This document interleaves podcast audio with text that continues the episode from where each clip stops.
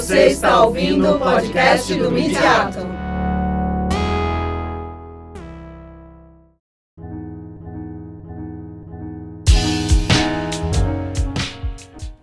Em Uma proposta para análise de objetos audiovisuais, a pesquisadora Amanda Souza de Miranda propõe um instrumento metodológico baseado na noção de circuito para análise de objetos audiovisuais que pode ser aplicado a produtos jornalísticos ou documentais. Confira.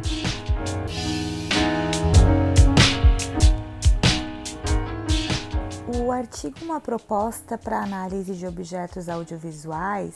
ele nasce de uma preocupação é, baseada no meu estudo de pós-doutorado, no qual eu investiguei as formas narrativas da reportagem, do texto informativo e da ficção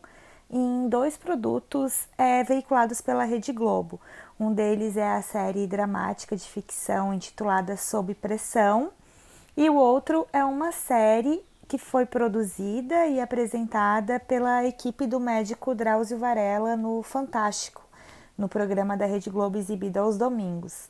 É, esses dois produtos eles têm uma narrativa cruzada. A série de reportagens se chama Tudo pela Vida e exibe basicamente a realidade, o dia a dia é, vivenciado pelos médicos da rede pública,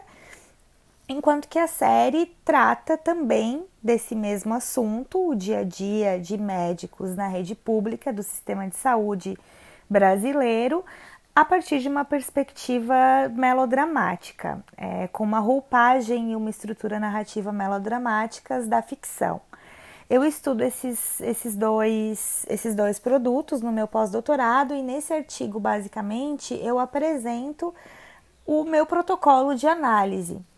Então, a forma como eu analiso esses dois produtos, ela está diretamente relacionada ao que eu apresento no artigo.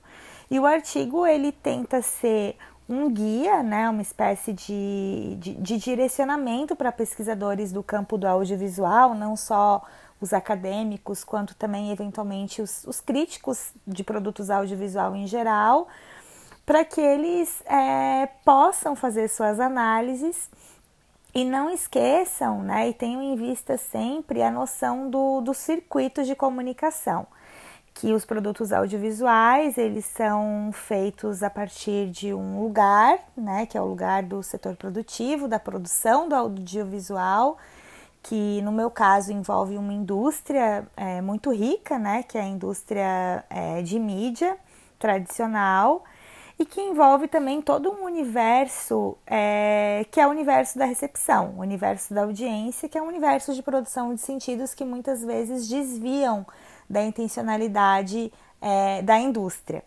Então, o meu protocolo ele se firma em, em, em um referencial teórico tanto da, dos estudos da linguagem quanto também dos estudos culturais, pensando em entender esse circuito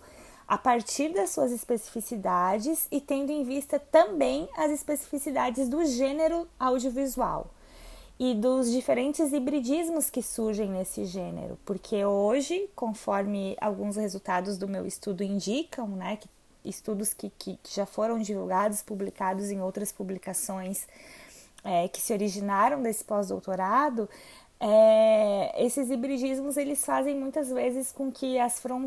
as fronteiras entre o que é o real e o que é a ficção se percam, né? Ou fiquem cada vez mais difusas, mais difíceis de serem identificadas.